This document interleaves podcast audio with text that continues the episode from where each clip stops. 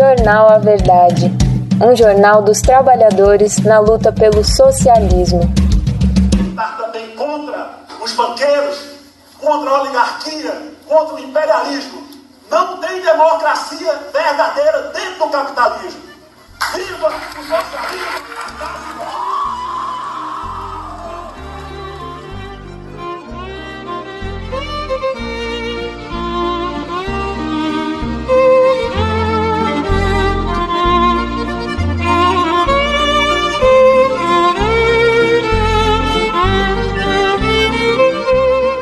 Como ingressei na militância revolucionária. É com esse tema que o jornal A Verdade entrevistou Edival Nunes Cajá.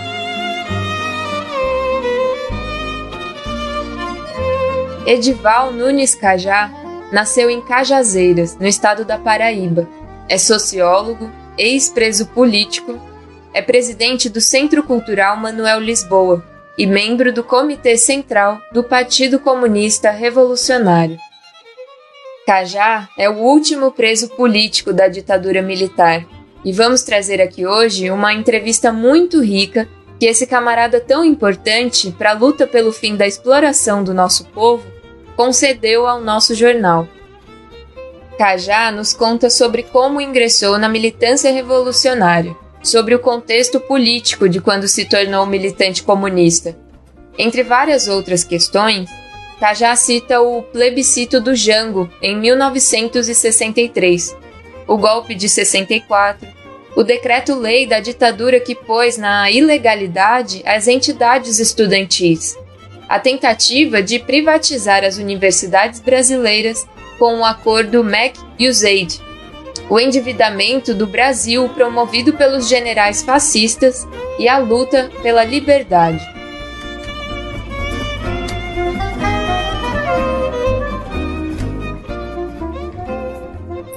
É, bem, eu sou Edvaldo Nunes Cachá. É, a minha militância primeira atividade política que eu participei é, foi a luta em favor do plebiscito do Jango, do conterrâneo de vocês, que tomou posse, mas ficou um presidente é, sem plenos poderes. E chegou a organizar-se um, um, um plebiscito para recuperar esses poderes. E aí eu participei, já iniciei tendo uma participação da minha família, que meu pai tinha um, uma certa herança getulista, então ele tinha admiração pelo Jango. É... E era uma pequena cidade do interior do estado da Paraíba, mas me recordo perfeitamente que procurando fazer com que prevalecesse a vontade do povo é, em ter um governante. Naquele período ele era um vice que assumiu, mas o vice era votado separadamente e teve mais votos que o presidente da República. É, e certamente foi um momento histórico importante para o país, onde ele reafirmou, no final desse plebiscito, cerca de 80% com toda a campanha que os, os ex-sudanistas e etc. tinham feito para continuar o plebiscito, o plebiscito para, para continuar o, o, o, não, para continuar, para continuar o sim, o, o primeiro-ministro. É, nós não tínhamos nenhuma experiência nem tradição de primeiro-ministro, na verdade foi uma, um, um artifício para limitar os poderes do presidente uma imposição dos golpistas de 64. É, é, e aí o Jango passa a assumir em plenitude o, o seu mandato. E, e aí ele, cercado de gente de muito valor, de gente muito boa, como Celso Furtado, o nomeou é, ministro do Planejamento, veja vocês, foi o primeiro ministro do planejamento do nosso país. Não tinha, é, até então tinha um ministro do planejamento, ou seja, um Estado que não faz um plano. O Juscelino tentou um plano quinquenal E o João é que, mas não tinha um ministério, e o João é que instala o Ministério do Planejamento e faz o plano de metas para, em pouco tempo que ele tinha, é, alargar o mercado interno, é, atender às demandas da população no que diz respeito às grandes reformas sociais, a reforma agrária, a reforma educacional, a reforma tributária, as mesmas que estão na ordem do dia que não foram realizadas até hoje, foram sendo empurradas pelos golpistas. É, e aí finalmente veio o golpe. Nesse período eu estava com 14 anos, e deu para sentir que esse golpe atendia os interesses dos monopólios, principalmente é, dos monopólios nacionais com o monopólio norte-americano. Houve que uma conjugação desses interesses para barrar essas reformas sociais. Essa manifestação da população que nunca foi tão grande em nosso país, nesse pré-64. Estou falando um pouco aqui porque são, digamos assim, antecedentes importantes é, daquela etapa da história. E que, digamos, vivemos hoje a ressaca daquele período. Essa, essa alienação reinante ainda no nosso país, desse ensino alienante, uma decorrência do avanço que nós tínhamos naquele período. É, foi barrado aquilo ali.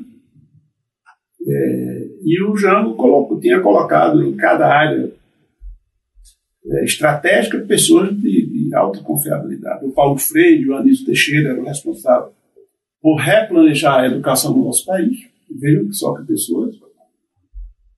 O Darcy Ribeiro, que era então o reitor, o primeiro reitor da Universidade de Brasília, e o Paulo Freire foi universalizar o projeto de educação é, crítica, de educação libertadora, que ele tinha iniciado em Pernambuco e Rio Grande do Norte e é chamado pelo Ministério da Educação para universalizar esse ensino médio, ensinar a alfabetização, superar o analfabetismo e levar o ensino médio a toda a gente.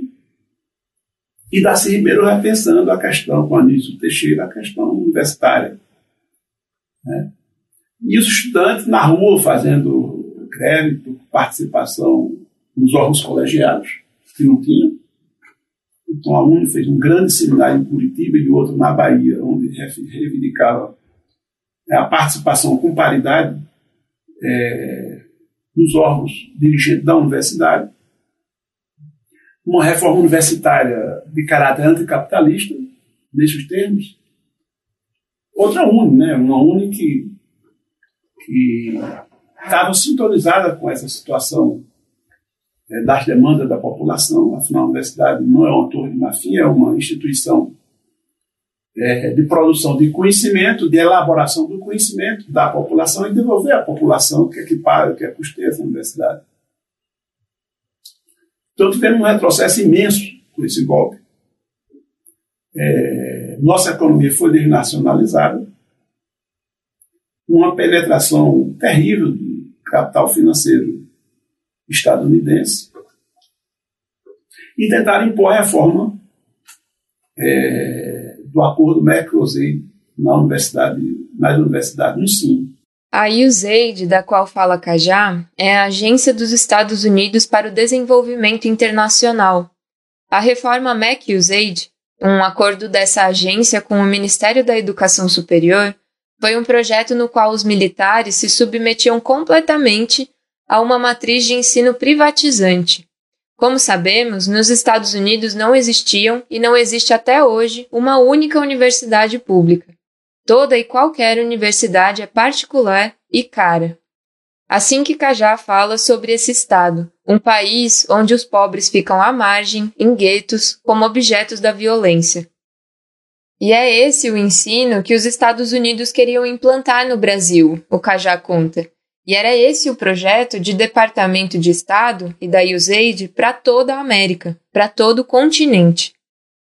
Cajá conta então de uma passagem em sala de aula de um diretor da UBS, da União Brasileira dos Estudantes Secundaristas, num certo dia de agosto de 67, que foi decisiva para sua militância. Um acontecimento, na verdade, que já estava proscrito, já estava fora da lei, uma vez que, com a instauração da ditadura, foi baixado o Decreto-Lei 228, em 1966, que acabava com os grêmios, os DCS, os DAs e a UNE, e criava diretórios, um diretório nacional dos estudantes e diretórios estaduais. Ele conta que o único diretório que vingou mesmo foi o do Rio Grande do Sul. O restante foram todos rechaçados nos outros estados. Lá, no Rio Grande do Sul, Cajá conta que a direita conseguiu penetrar na universidade, nas salas de aula, e teve no diretório desse estado, do Rio Grande do Sul, a base para o diretório nacional, mas que também não vingava, porque para ser diretório nacional era preciso correr o país todo e não ter base em só um único estado. Então a direita estava assim, é, dona do Estado. A direita, eu quero dizer, a extrema-direita, porque a direita mesmo, os poderosos sempre tiveram o Estado nesses 500 anos. Aquele intervalo pequeno é, foi o momento em que os pobres, o povo chegou mais próximo do poder do Estado porque já não, não era ainda um governo popular, um governo é, das massas populares. Era um governo nacionalista, era um governo, vamos dizer assim, nacional, democrático, e que queria ampliar o mercado interno. É, e tomou algumas medidas importantes nesse sentido, e por isso mesmo ele foi é, digamos assim, derrubado, com todo um período anterior de preparação para que isso acontecesse. Trabalhado pelo Departamento de Estado, junto com os generais e os cardeais, bispos jornalistas, e é, essa camada mais reacionária, que foram trabalhando essa possibilidade do golpe criando um clima na população de que o governo era um governo comunista, que o comunismo estava tomando conta do Brasil, e que a corrupção etc., essas coisas que é, a UDN era especialista.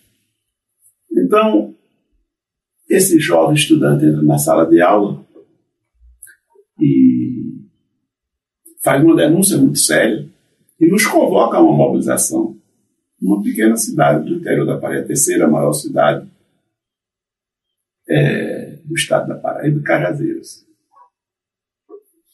E o Adalmir Coelho entra, se apresenta, dizendo que era diretor da UNE, diretor da AESPA, a Associação dos Estudantes Secundaristas da Paraíba, e que estava ali para convocar a todos nós para uma manifestação na cidade, no dia 22 de agosto de 67, que era o dia da cidade. Era o dia em que os diretórios, os grêmios, etc., faziam um desfile para rechaçar o golpe e denunciar as manobras do imperialismo, a reforma do ensino, essa contra-reforma que eles estavam é, tentando implantar no país. E no final da exposição,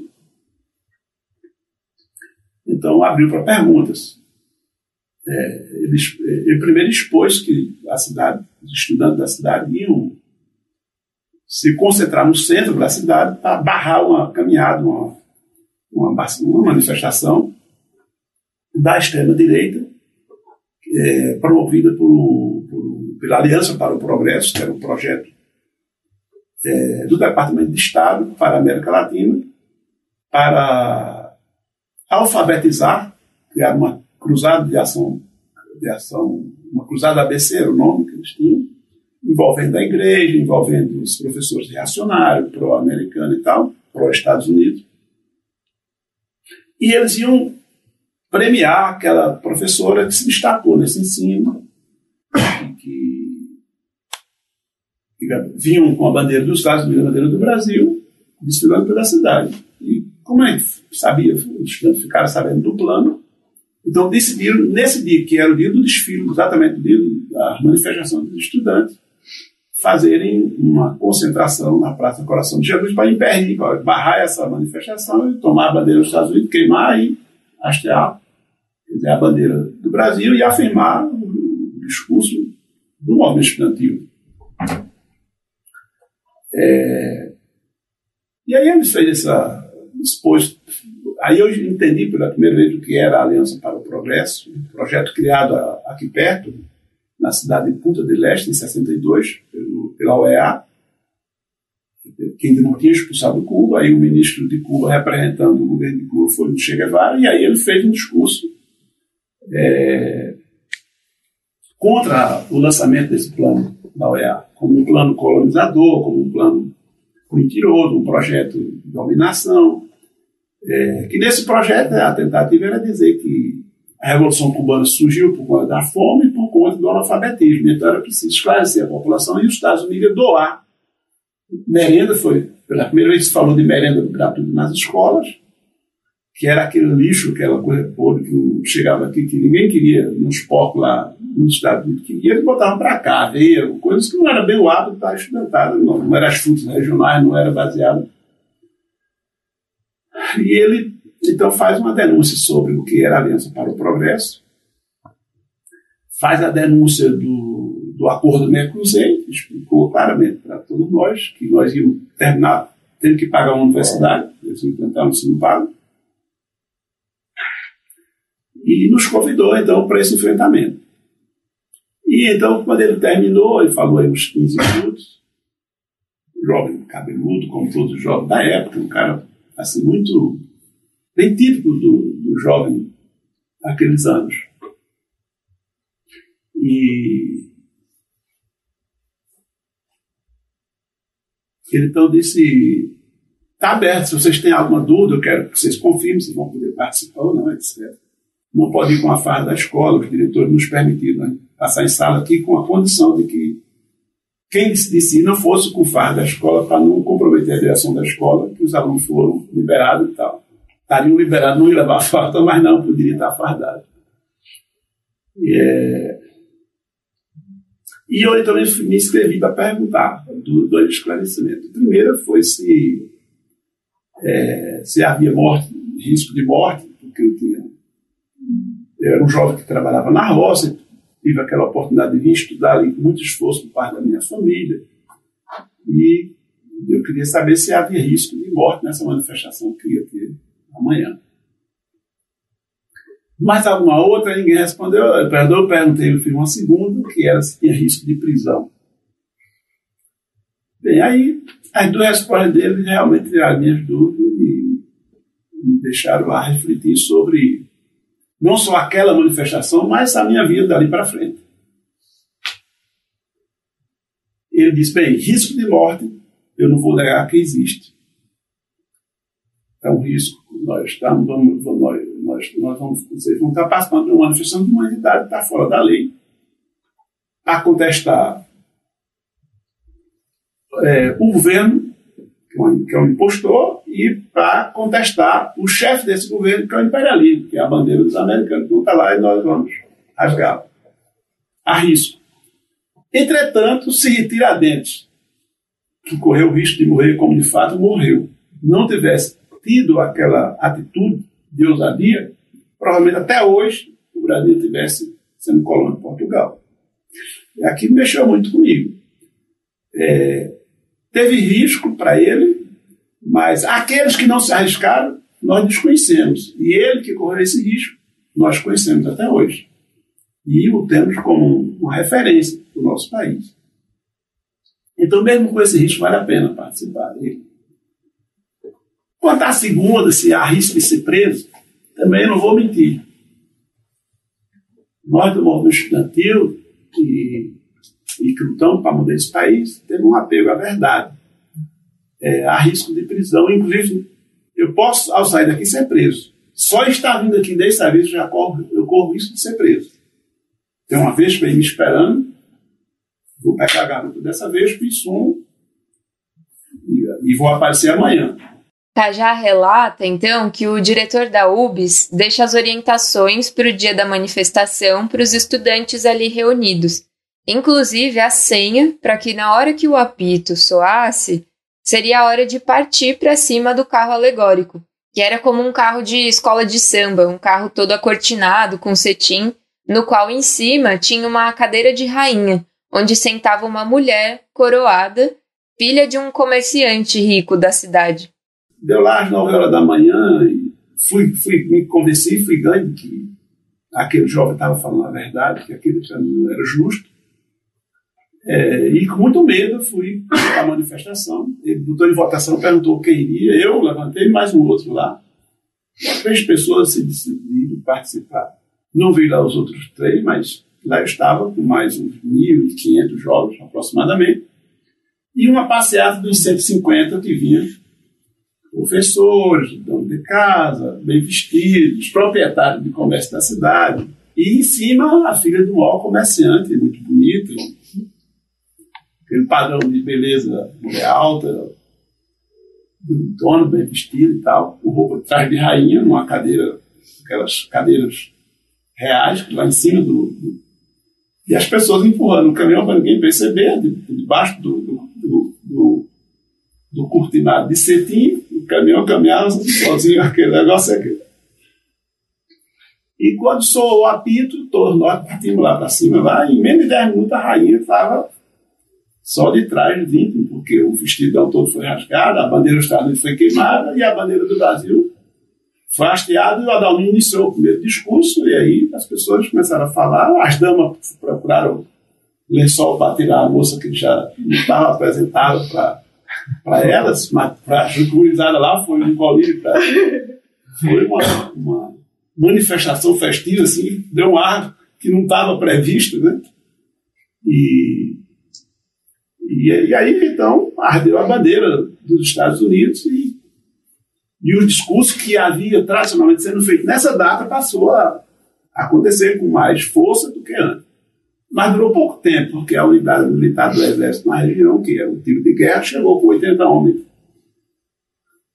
Não se recordo exatamente, mas não menos do que os 50 soldados de fuzis, de sabre na ponta do fuzil, em função de macho de guerra, de passo de ganso, e nos cercou.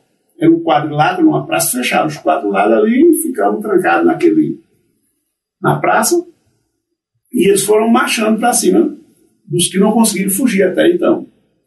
E aí começou a a arrancar paralelepípedos, pegar carros, aqueles carros de empurrar o chapéu até o armazém, os, os caminhões do armazém, uns carros de madeira muito pesados. Levantar aqueles carros e fica escudo. Dois, três pegavam um carro desse, era um escudo. Aí espremendo os soldados, e reverter a pressão que fazia os soldados em cima da moçada. E eles terminaram dando três, quatro tiros para cima, porque senão eles não tinham como segurar aquela onda aí. Com essa ofensiva dos soldados, Cajá conta que se esvaziou a manifestação, foram presos 12 estudantes, sendo que quatro deles foram para o hospital. E lá pelas 12 horas, um jovem advogado que estudava em Recife, terminando o curso, e inclusive tinha sido caçado pelo Decreto-Lei 477 na Universidade Católica de Pernambuco, um decreto-lei de 67 que perseguia professores, alunos e funcionários de universidades acusados de subversão contra o regime, Cajá conta que esse advogado foi até a delegacia, junto com o principal diretor do colégio, um padre, uma figura pública muito respeitada na cidade, defender e soltar esses 12 estudantes dizendo que eram jovens, idealistas, estavam lutando por um Brasil soberano e não tinha razão para estarem presos. E mesmo diante da resposta de que quatro soldados foram deixados feridos e o advogado retrucando que os soldados também foram agressores, por fim, os estudantes acabaram soltos. E era já agosto, e fui para casa e, e a minha mãe ficou com muito medo, ficou sabendo disso né? mas ficou com medo, eu não estava entre os dois, mas poderia estar. E ela então me sugeriu fazer uma, um estudo vocacional, eu pensava em ser médico, e, e ela pensava que eu poderia ser um padre. E dentro do seminário eu estaria mais protegido, tem um seminário diocesano. E eu disse, mas eu não sei se eu quero ser padre, eu quero servir ao bem. Depois do que eu vi essa manifestação, eu não posso pensar só em me formar, eu tenho, tem muita coisa errada. Eu preciso de. Eu não, eu não posso mais apenas ser um, uma pessoa que tiver um curso superior. Eu disse para ela. Por isso que eu admito repensar a ideia de ser padre, porque o padre, pelo menos nessas pequenas comunidades, é o cara do bem, faz, faz uma questão social, organiza. Enfim, tenta amenizar o sofrimento das pessoas mais pobres. É, o médico também tem esse significado e tal. Aí meu pai é preferível que ele, que ele quer ser que é médico, vamos trabalhar nessa direção. Ele tinha uma farmácia, estava dentro dos seus interesses, ser médico. A farmácia vai vender mais, ter um médico nas pequenas cidades. E ela pensava mais que eu tinha uma vocação de ajudar, de chegava pessoas lá na hora do almoço, pedir esmola, quando diziam que não, eu dizia que tinha e pegava, ele pedia o meu, mas eu, no fundo eu, eu nunca me me identifiquei com a ganância, nunca me identifiquei com esse negócio do ter mais. Eu achava que é, ter o necessário é o suficiente para você viver bem. É morrer todo mundo e ninguém vai levar nada dessa riqueza material, então levar a vida e correr atrás de dinheiro nunca me encantou. É, então terminei entrando no seminário nesse período. Começou as manifestações, as perseguições, e então aí tomei uma decisão de aí mesmo começar a estudar mais e pensar vocacionalmente o que, que seria melhor para mim, para o meu povo, para o meu país. Então comecei a largar a minha reflexão de vencer pessoal, comecei a estudar na biblioteca do seminário, havia uma imensa biblioteca, boa parte dos livros acadeados, que só o bibliotecário, que é um estudante dentro do seminário, há um serviço, quase tudo é autosserviço, é coletivo, é um rodízio de autossustentação, apesar de ser pago. Isso me chocava muito, né? Uma casa de formar sacerdotes, seguidores de Jesus Cristo, se não pagar, não passa. Você podia ter nota 10 em todas as matérias, terminou o ano, não tivesse pago todos os meses, você não era reprovado. E ajudou também a me despertar para as coisas que eu estava querendo pensar. Cajá diz que no mês que foi bibliotecário, na passagem pelo seminário, teve acesso às obras marxistas e conta que uma leitura que lhe encantou profundamente foi o livro Rebelião dos Anjos, de Anatole France. Anatole, nas palavras dele, foi um dos enciclopedistas franceses materialistas, um grande escritor cuja obra se eternizou.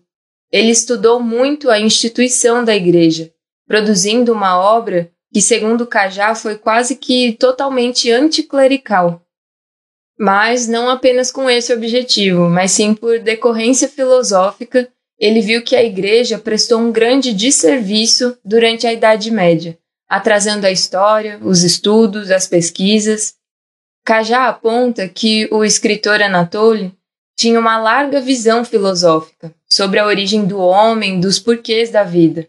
E segundo ele, isso tudo o levou a estudar outros autores que o remeteu aos primeiros cristãos, aos fundadores do movimento, que na época não era uma igreja, pelo contrário, foi um movimento perseguido pela igreja.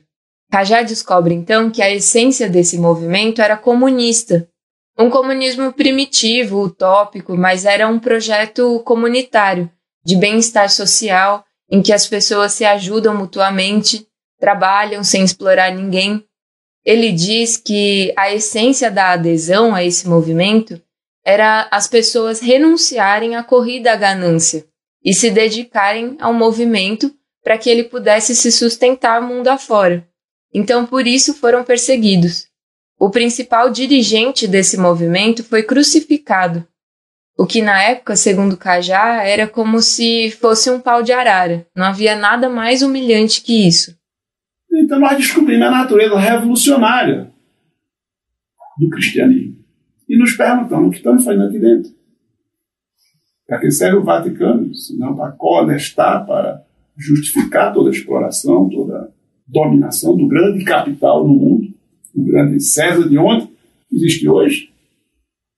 O Império Romano de ontem existe hoje, que, que não sabe ficar aqui dentro. Aí decidimos A partir dali, procurar um partido, não mais a igreja, uma instituição religiosa.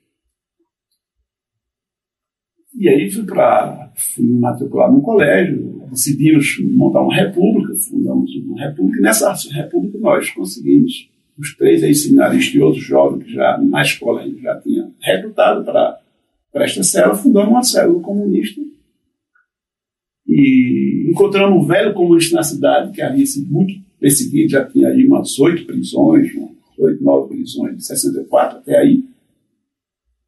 Esse, esse, este homem, Sabino Guimarães, Sabino Rulim, ele tinha, ele tinha sido candidato a deputado em 45 na chapa do Prestes, para senador. Então já era um senhor de barba branca, cabelo branco, uma figura muito culta, e com as obras do marxismo-leninismo na sua biblioteca particular. E a gente criou um contato muito sigiloso para receber livros, usar nesse grupo e depois devolver. E aí tomamos a decisão de reorganizar o movimento, cremos em todas as escolas, descobrimos que tinha que organizar o movimento operário, então os bairros operários da cidade eram pequenos, mas tinham fábricas é, fábrica de vela, fábrica de sabão, curtume, fábrica de doces, eram as fábricas que tinha no local.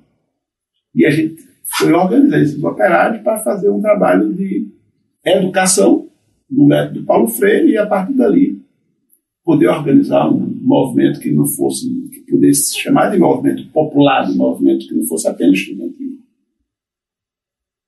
E decidimos por, por, por um de nós ter que procurar uma cidade grande, ou São Paulo, Rio, Minas, são Paulo, Rio, Fortaleza, ou Recife, por onde encontrar um partido existente para não fundar outro, porque já havia muitos. Aí botamos isso numa discussão, depois numa votação, para escolher quem era a pessoa e em que cidade.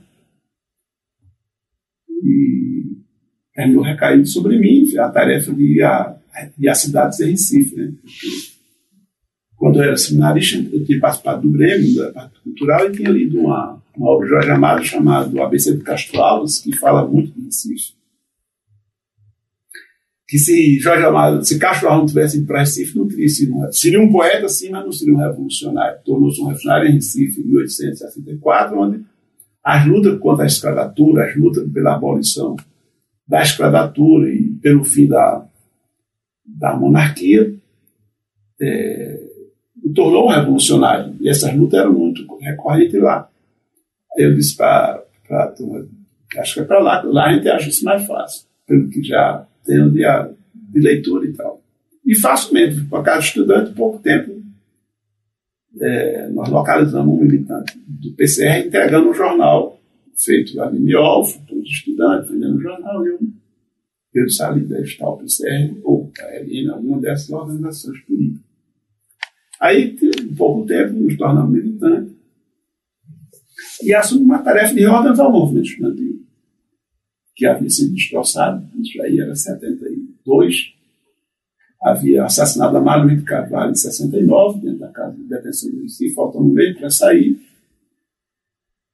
É, os delegados de Pernambuco, da região, que tinham vindo para o Congresso de Piúna, todos estavam presos ou clandestinos.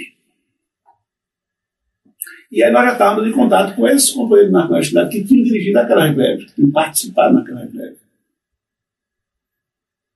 Valmir Costa, as pessoas que tinham encabeçado o movimento eram as principais lideranças eram do PCR, já na época da direção da, dessa, daquelas passeatas. E então, em pouco tempo, a gente conseguiu retomar esse movimento porque estávamos com uma linha correta, com uma linha de massas, com uma linha. E com pessoas que vivenciaram aquela experiência. E aos poucos também tivemos que nos articular com o trabalho é, popular, o trabalho que havia na oposição ao sindicato, que havia nos bairros, por meio da, da, de um trabalho assim muito avançado feito por Dom Helder, Câmara, o arcebispo de Recife. E terminamos criando aí uma, muito relativamente importante. Mas o mais importante, para resumir, é que conseguimos reabrir os quatro DCEs, ensino fechado pela ditadura, da Federal, da Rural, da Católica e da Universidade Estadual. E entrei na Universidade em 75, de 75 até a minha prisão, que foi 12 de maio de 78. Esses quatro DCEs estavam abertos, funcionando. Muitos diretórios acadêmicos, várias viagens para reorganizar a UNI. Então, nós tínhamos participado de um encontro na UF para a reorganização nacional dos estudantes. A gente chamava, chamamos o primeiro N, primeiro encontro nacional dos estudantes, segundo N. No terceiro N, a gente criou a comissão organizadora da, do Congresso da UNI em Salvador. Cajá fala sobre a força do movimento estudantil e a importância de manter a memória desses e dessas estudantes. Ele diz que nem todos os países tiveram um movimento estudantil tão vigoroso, massivo e popular quanto o brasileiro da década de 60 e 70. Chamando a atenção para a diferença, Cajá compara com o movimento estudantil de maio de 68 na França, que foi massivo e forte, mas era muito elitista. Um exemplo é que uma das principais reivindicações era ter mulheres e homens nos mesmos dormitórios. Nas palavras dele, mesmo que lá na França também o povo estivesse fora da liberdade, porque, enfim, o capitalismo é opressor e os chamados Estados democráticos de direito são, na verdade, ditaduras da burguesia, lá na França demorou um pouco até ficar mais comprometido com a sociedade. Já aqui no Brasil, Cajá diz que se tinha uma ditadura o movimento estudantil nasceu contestando a ordem social, o Estado golpista instalado. Então, ele ressalta a grande importância do papel de conquistar a democracia, a liberdade, que hoje não é resgatado o suficiente, porque, afinal de contas, a entidade que mais poderia garantir que isso acontecesse, que é a União Nacional dos Estudantes, se descaracterizou completamente nem lembram seus heróis. A última diretoria da Uni de 69 foi praticamente toda dizimada. Ernestinho, é, Rezende, Humberto Câmara lá de Pernambuco, foi toda dizimada. Assassinado, desaparecido, essa única. É, tinha que assumir a luta pela memória, verdade justiça, pela chamada justiça de transição, mais do que ninguém, mais do que nenhuma outra entidade. E tantos heróis e heroínas que ela ofertou à pátria brasileira. Os secundaristas, agora mesmo eu fiquei informado de que o Congresso da União dos Estudantes é, Municipal de Juazeiro, na Bahia, estava, vai acontecer agora nesse mês, está homenageando a, a Nilda, que era uma secundarista de Feira de Santana. Nilda, mencionada por Cajá, foi uma secundarista presa aos 17 anos.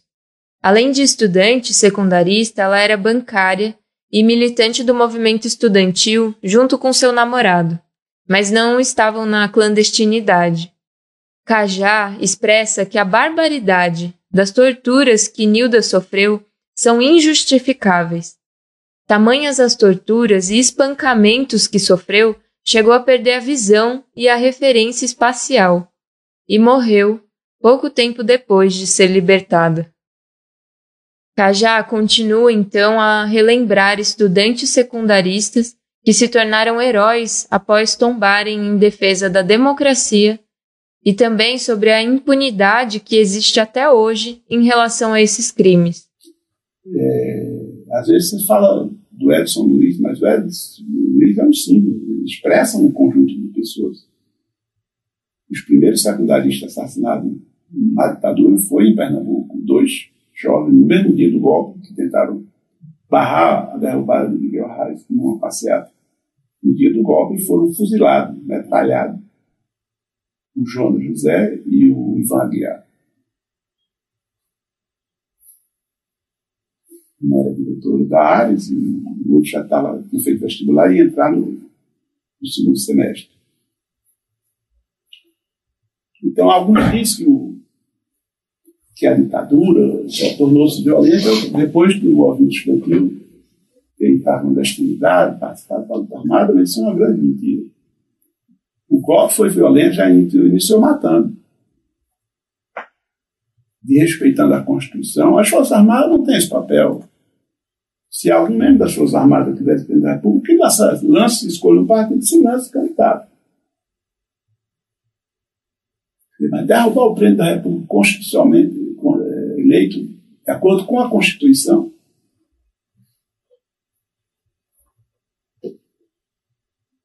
e passado 21 anos depois, entregaram o país com a dívida externa, perde 200 bilhões de dólares, receberam com 3 bilhões, depois de ter feito Brasília, aquele monumento imenso, 3 bilhões de dólares, entregaram com quase 200 bilhões de dólares de dívida.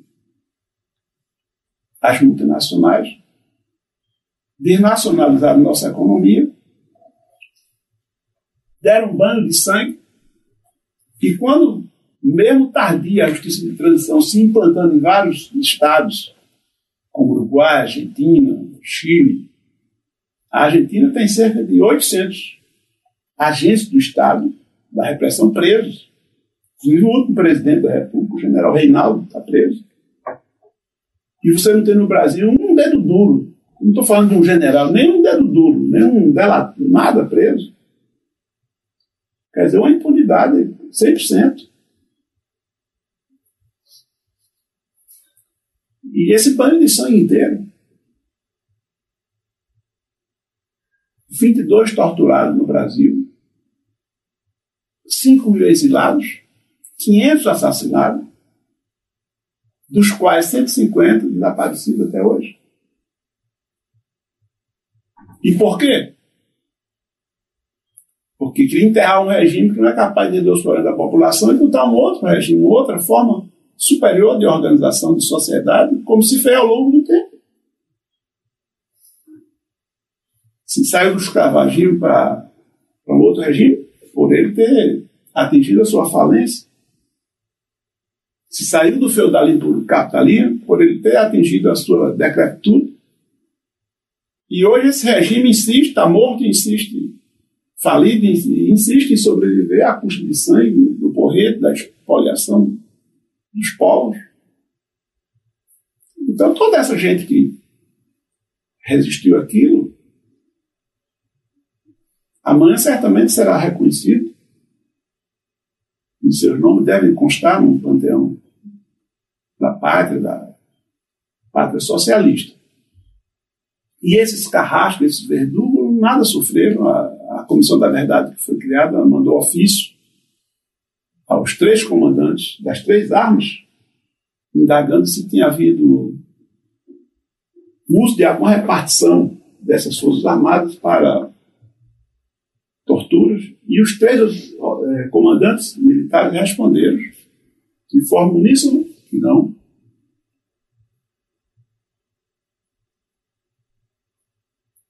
E ainda dizem que a instituição mais respeitada no país são as Forças Armadas. Isso é uma mentira.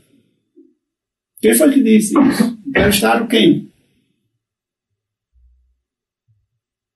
De toda uma manipulação para criar o clima de volta dessa mesma elite repressora, essa mesma, essa mesma agrupamento de homens que tem o monopólio da arma, monopólio da repressão, tem o poder de poder reprimir os outros. Seja, além disso, chefe de Estado. Poder. Quando volta essa cantilena de que as Forças Armadas é uma solução, está se fazendo, de fato, um esquecimento daquele período.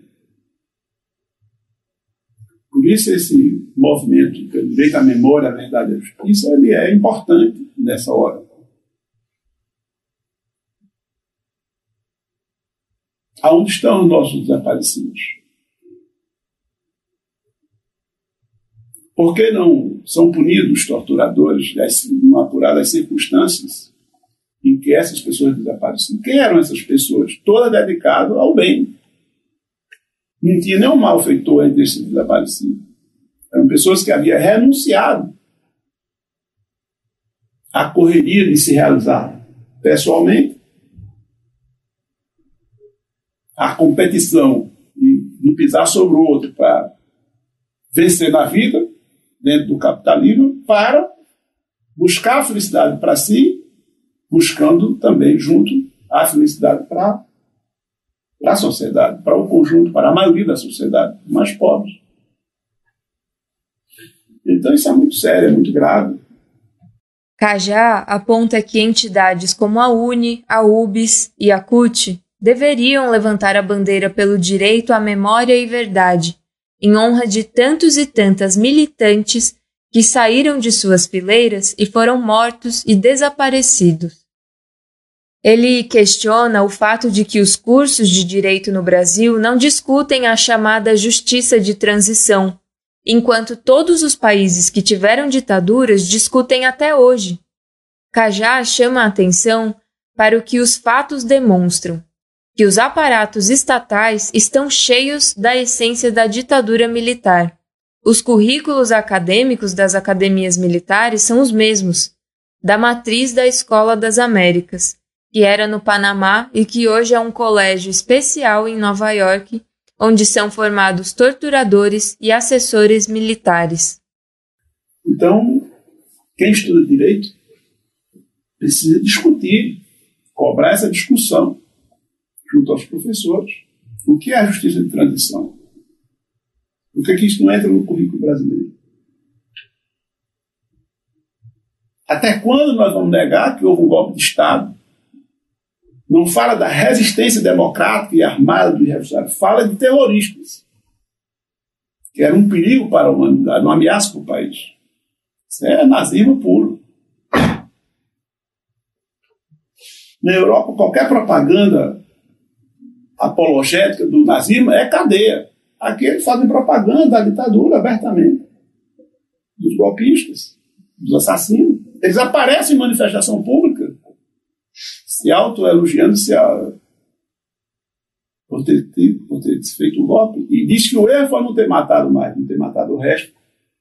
Chegaram, alguns chegaram a dizer isso. Nosso erro foi não ter matado esses. Sobreviveram. Eu sou um desses sobreviventes. E essa experiência nós não podemos deixar guardada. Ela tem que ser um legado para que sirva os mais jovens o surgimento de outra ditadura fascista. Por isso você se lembra de não esquecer para não acontecer outra vez. Então já fez vários encontros nacionais desse movimento, os comitês de memória, verdade e justiça. Agora, em Porto Alegre, vamos nos encontrar com os companheiros que organizam esse comitê semelhante aqui, aqui no Estado. Já se procurou resgatar um pouco a memória de alguma dessas figuras, o nome ele foi trocado a Avenida General Médici pelo João Goulart, em Porto Alegre, já se foi homenageado o Ico Lisboa e outras figuras assassinadas cruelmente aqui em Porto Alegre, aqui em Rio Grande do Sul. Mas ainda há escolas com o nome dessa, desse, dessa, desses golpistas. Então, o caráter, o conteúdo político da, da resistência nos anos 60 e 70, por parte do, dos estudantes em especial, é um conteúdo de um valor histórico muito grande. Não era uma coisa de geração que estava em, em, tela, que estava em discussão, tipo essa da pauta que eu falei do Monsanto em Paris não era algo de comportamental, não era algo de, de modismo, mas era algo que incomodava todo o povo. Bom, agradecemos imensamente ao camarada Cajá por trazer à memória sua história de luta e resistência contra os fascistas da ditadura militar, que também é parte da história do Partido Comunista Revolucionário. E agora, para finalizar, deixamos vocês com uma belíssima moda de viola composta por Arthur Silva em homenagem a Manuel Lisboa e aos 55 anos do PCR.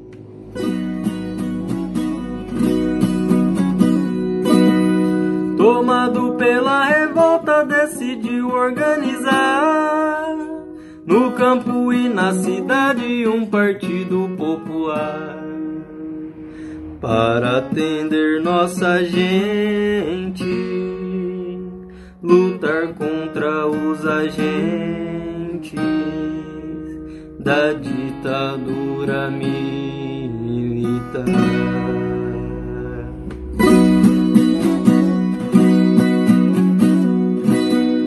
No nordeste do país, o seu nome estremeceu Junto com seus companheiros, Manuel enrijeceu. Lutou contra a polícia, resistiu à cela fria e a tortura ele venceu.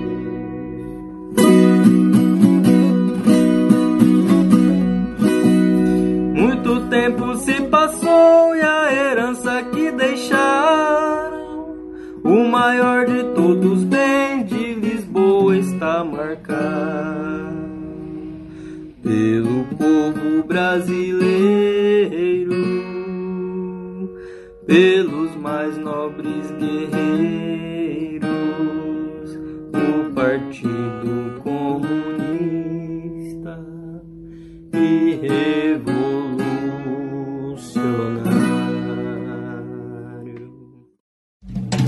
Jornal A Verdade, um jornal dos trabalhadores na luta pelo socialismo.